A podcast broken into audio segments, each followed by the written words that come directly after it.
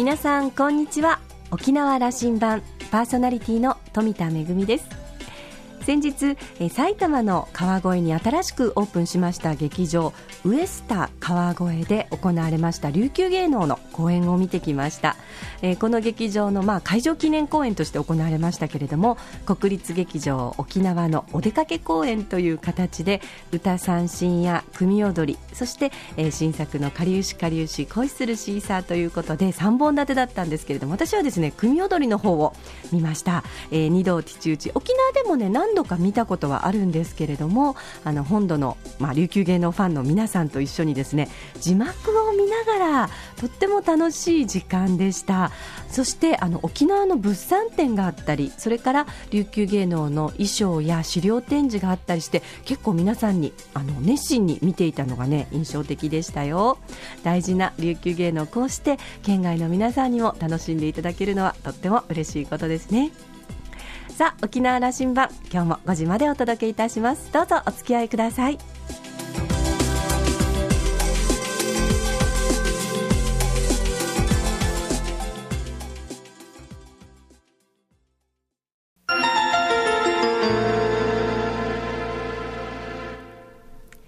那覇空港のどこかにあると噂のコーラルラウンジ。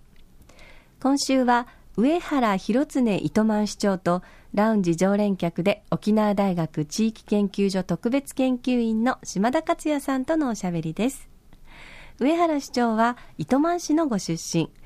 糸満町役場職員として採用され市政施行後は企画部長市民部長総務企画部長などを歴任し2008年の6月市長選で初当選しました。2012年の6月に再選、現在は2期目を務めていらっしゃいます。集大成の時期に差し掛かっている上原市長は、行財政改革の推進や市民目線に立ったまちづくりを提唱してきました。地方分権の時代、住民と地域一緒にまちづくりに取り組むこと、共同のまちづくりの重要性を強調しています。今回は観光客と市民の足の充実策として取り組んでいる糸ちゃんバスの運行について島田さんとラウンジでお話していますそれではどうぞ。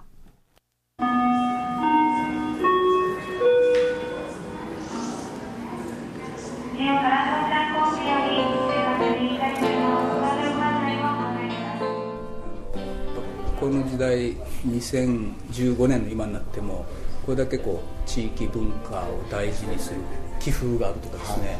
はい、ハリーなんか見たもそう思うし、はい。そしてあのもっと市市内の中でも小さな部落楽に入っていてもいろいろな祭りごとは行事ごと大事にしておられますよね、はい、これはやっぱ違いこういう差はあると思いますね。確かにあの非常に旧暦文化といいますかね。まあ、そういったものが非常に色濃ゆく、まあ、残っている地域といいますか。もうそれを代表するのが、まあ、糸満のハーレーだったり、えー、あのナシルやキャンのハーリーですね、まあ、そういったものだったりあるいはつなぎ行事ですね、まあ、そういったものがやっぱりその旧暦に合わせてこうやってるという分ではやっぱり旧暦を大切にするという、まあ、誇りみたいなのを持ってるんじゃないかという気はしますけれども。あの糸ね、外からすると糸満行ったらまだ急所あるよなと。このことはいまだにみんなにあの認識してますからね。ああ。の確かに急所なんかもまあ、地域によってはもう旧称が途絶えて、まあ、新称に変わってるけど、ちあのところもありますけれどもやっぱりその地あその地域地域によってはやっぱり旧あの旧称を得たりあるいはまあ新称でもやって旧称も一緒にやるというようなあ地域も実際にはありますね。旧称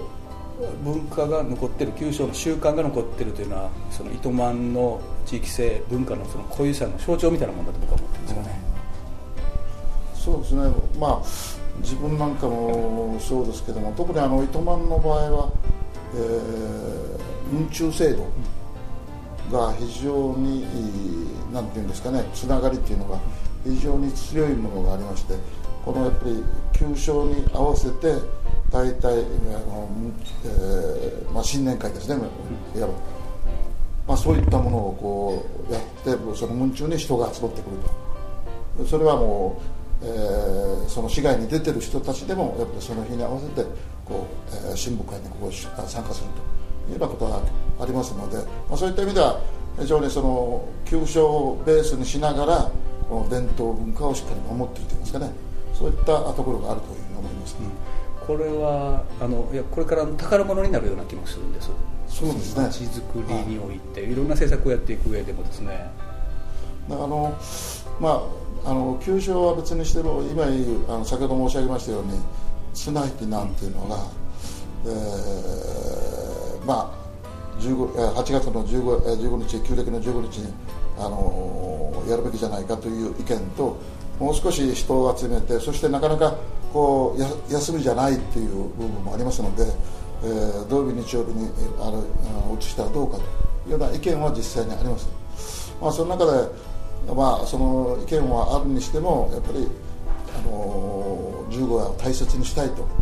いう思いの方々の方が非常に多くいらっしゃってまあ、今15日にやってるという。あの上原家でもやっぱりそうであるわけですよね。そうですね。いや沖縄中でこれだけ薄まってきてる中でねこれだけ残ってるというのはそういうことですよ、うん、あの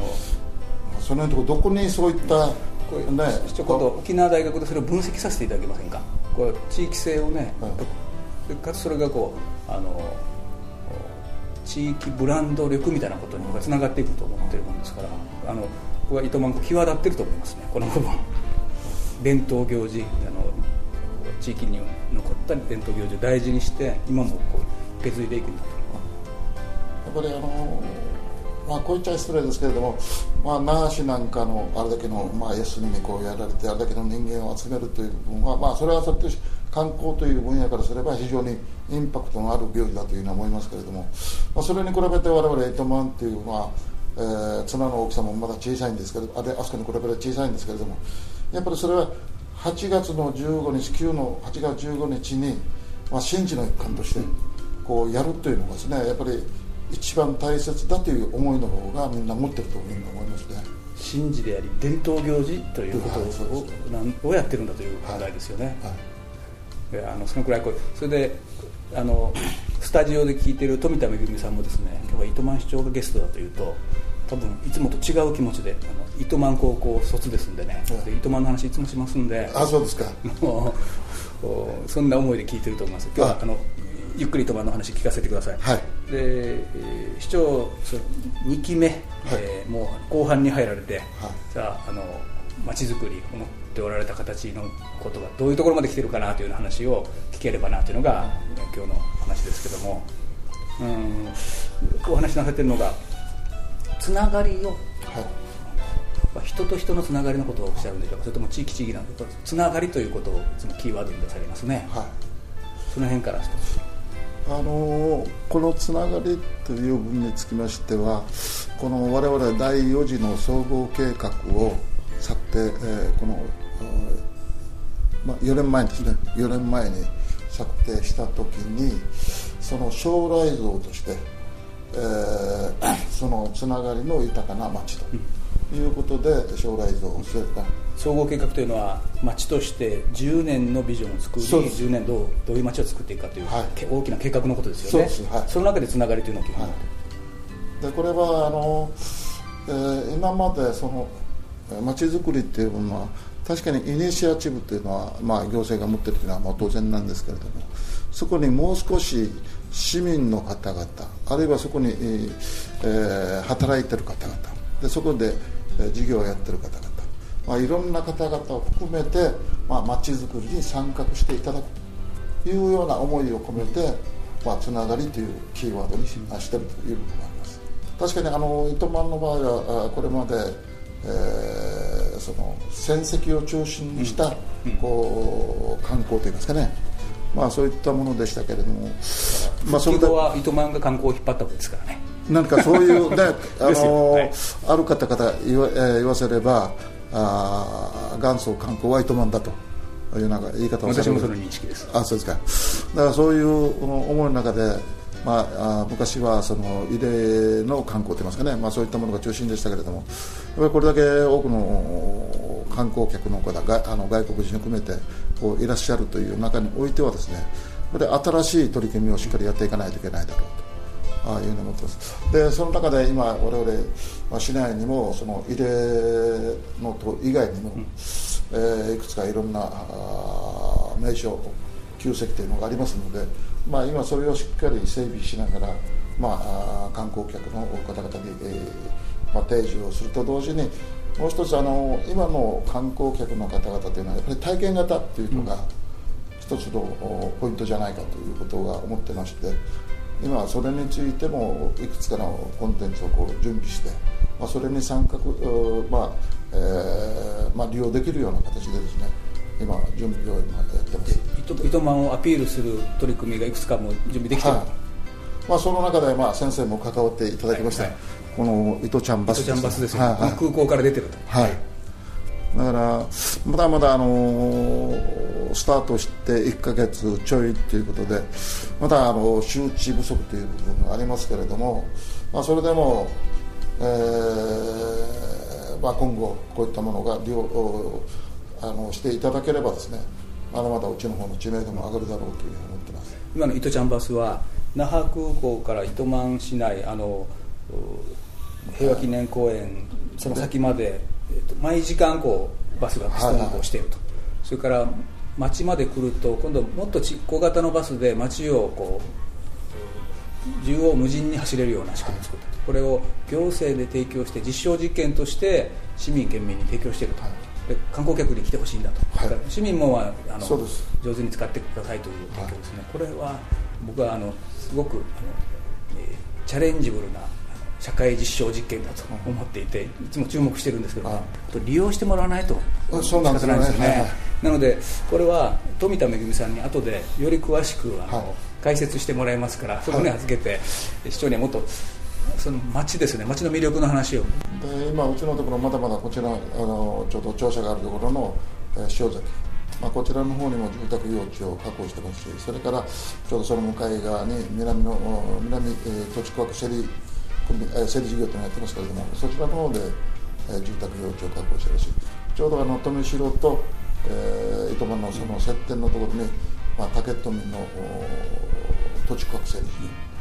まあ、ああいったところで住宅用地をこう住宅用地もできるし、はい、企業誘致も進みそうですしね、はい、それからあの我々馴染みのある名城ビーチのあの界隈にも、リゾートの誘致話もいろいろ起きてるようですよね。はい、そうですねで今あちらの方でも、まあ、今我々の業者さんの方から、まあ、そういった説明を受けております。あれも結構大きい、まあ、ホテルですので、まあ、ぜひとも早めに作っていただきたいということで我々非常に期待はかけてます。あの那覇空港を降りて糸満市の市街地まで車で10分で行けると思ってるんですよね、10分あの信号待ちちょうど都合よければ10分ですよね、そうですね。このバイパス。で4車線化につながるのが数年後にはもう全部4車線になっちゃうそうですから、はい、29年の3月いっぱいには完了するということですね。だから一昔前の糸満というその市政土地間と全然違う状況が起きているわけで。そうですね。あのー、以前ちょうどそのファーマーさんの方でちょっとお話をさせていただきましたけれどもその時にわざわざ浦添からそのファーマーズの方に常連のお客さんがいらっしゃる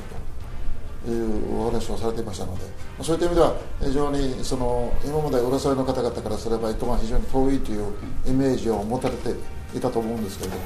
まあ、常連のお客お客さんがつくということはやっぱりそれだけ近いというイメージで変わってきてるんじゃないかというふうに思いますけれども。そういうこと出てくるとあのどうですその、えー、市政預かって7年、はいえー今のような僕の聞き方ですと自信も、うん、こういい形になってきたなというお気持ちになってきて本当はそうなんでしょうね。いやもう着実に一つ一つ一歩一歩問題を解決していくということが。上原さんの政治姿勢か。来年はまた選挙の年だと思いますがそうですね。これについては何か言及はありますか？今のところそれはちょっと。ないですね。わ、はい、かりました。あのつながる街これ期待してあのです。僕はあの糸満をアピールしたんですよ。そしてあのやっぱり、ね、糸満の一番のアピールすべきことの一つだと僕は思ってるんですけども平和記念公園。やっぱりこう平和を希求する街だと、まあ、全国の人が糸満という地名やそのブランドを知ってるのもやっぱり平和ということとのそのつながりにおいての知ってることだと。で平和記念公園の入場客数が何やらこう少しずつ減ってるそうですね。あ、うん、まあ、そんそうですね。あの平和記念資料館あたりのお話を聞きますと、うん、じゃまあ、毎年若干減ってきてるという話は聞きましたけども、あるんですけど僕はあの、まあ、時代を見てもですね僕はやっぱりこうこの平和ということそれから、えー、こういうことを考えるとある種の教育的な意味も込めて、それから観光の形もあの変わってきてますからこう学びという部分と、あもう一これまで違う形のその戦績地の、えー、外に向かってアピール仕方があると思っていましてそれこそこれはやらなきゃいけないことだと思っていましてそれがあのいては観光につながっていきますし糸満が持っている最大の資産であると。これはあの悲しい歴史の上に乗った資産ではあるんですがある意味あのそれが社会の進歩に役立つわけですので多くの人に見てもらうこう確認してもらうこれぜひ一緒に取り組んでいただきたい次の時代にアピールしていくということにつなげていけると思いますのでねぜひその辺いい政策にしだしていただきたい、はい、今日はあの、えーと、出張に行くついでにコーラルラウンジに寄っていただきましてありがとうございます。いえいえあのまた話来ていただきたいと思います。はい、わかりました。またあの時間からですねお邪魔させていただきますので、はい、よろしくお願いいたします。お話に出てきました、糸ちゃんバスの詳しい解説は富田さんからと、あの、仰せつかりましたので、ちょっとね、お話ししましょうね。すごいんですよ。ものすごく便利なんですよね。あの、糸ちゃんバスは、那覇空港から糸満市までノンストップで、普段だとね、あの、まあ、乗り換えが必要だったりすることもあるんですけれども、あの、そして、あの、観光名所に泊まっていきますので、観光客の方、それから、あの、沿線にお住まいの方にもとても、あの、便利に使っていただけるバスじゃないかなというふうに思いますね。えー、糸満観光農園や平和記念堂、米須、姫百合の塔、琉球ガラス村、南部病院、前里入り口、糸満市役所、えー、糸満漁港、道の駅糸満、サザンビーチホテル、道の駅糸満、西崎運動公園前と、本当にあの、糸満市内の数々の、名所ですとか、それから皆さんが利用されるところに泊まっていきますよね。で、もう一つね、この、あの、大きなバスと一緒にですね、あの、糸ちゃんミニ号というのもありまして、これは糸満市内を周遊しているバスなんですけれども、80箇所バス停があるんですよね。ここに、あの、30分前に予約を、30分前までに予約をすると、えー、このミニバスが、えー、まあ、迎えに来てくれて、えー、まあ、あの、このルートを回っていくということなんですけど、まあ、こちらは予約が30分前に必要ということではあるんですけれども、でも、あの、とっても便利に使えるんじゃないかなというふうに思いますね。で、あの、糸ちゃんバスの方は、車内で無料で Wi-Fi が使えますし、お昼の便にはガイドさんが乗車するので、観光客の方にもね、利用していただけますし、それからあの、協賛店舗からサービスも受けられるということで、まだ、あの、まあ、今回は実証実験という形でやっててはいるようですけれども、ぜひあの皆さん、えー、ご利用いただきたいと思います。詳しくはですね、あの、糸ちゃんバスと検索していただきますと、えー、ホームページにあの運行ダイヤなどがね、あの、載っていますので、ぜひご利用ください。あの、私もですね、糸満は本当に高校3年間、青春時代を 過ごしたところですので、あの、とっても思い入れが深いんですけれども、えー、高校時代、あの、糸満高校で放送部と軽音楽部に 行って、あの、青春時代を過ごしてで、あの、西崎にあったショッピングセンターでバイトをしたりですね、えー、みんなで近くのファーストフードに行ったり、えー、カラオケに行ったりと、本当にこう、思い出が詰まったところで、何よりうちの両親がですね、糸満高校の出身で、糸満高校で出会っていなかったら、私はここの世に生を受けてないということになりますので、糸満のおかげで私はこの世にいるという感じがしますけれどもね、今でもあの時々お魚を買いに行ったり、それからちょっとね、あの行事のハーリーの時などはね、遊びに行ったりしますけれども、えー、お話を終えて島田さんは、糸満という知名度は全国区、えー、平和記念公園や姫入の塔、糸満ハーレ、えー、それから海民主文化や、えー、農産物、水産物の豊かさ、そして近年の湾岸道路の整備や、えー、海浜ビーチなどの整備で、えー、都市としての魅力、ポテンシャルが上昇中です。そんな糸満市の今を糸ちゃんバスに乗ってゆったりと回ってみてほしいと、これまでと違う糸満が見えるかもしれません。ちなみに島田さんは7月に一人で糸ちゃんバスに乗ってお出かけしたそうです。今週のコーラルラウンジは上原広常糸満市長とラウンジ常連客島田克也さんとのお話でした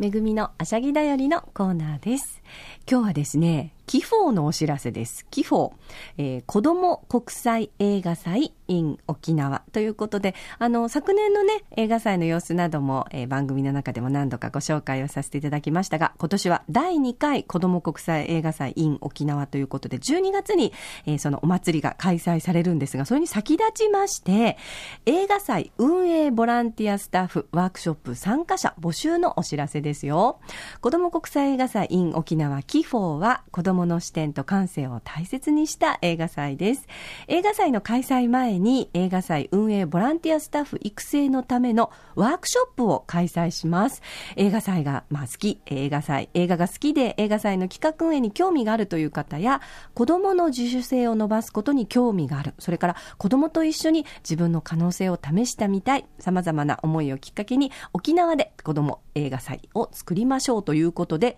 キフォーの映画祭事務局では企画運営スタッフのワークショップスタートいたします。来月9月の6日、13日、15日の3回となりますけれども、締め切りがですね、今月の27日締め切りとなっておりますので、興味のある方はぜひお早めにお問い合わせ、お申し込みをお願いいたします。ワークショップの内容は、映画祭と映画祭運営スタッフの役割について、それから、えー、子供ワークショップ企画開発体験ということで、カメラを通して世界を見つめるというワークショップと、アニメーションを作ろうというワークショップがあります。えこのワークショップを受けて、子供たちと一緒に、まあその映画祭を作っていこうということになりますので、ぜひ興味のある方は、キフォ、KIFFO と検索して、えー、子供国際映画祭 in 沖縄のサイトの方を詳しくご覧ください。締め切り8月27日となっておりますので、どうぞお早めにお申し込みください。めぐみのあしゃぎだよりのコーナーでした。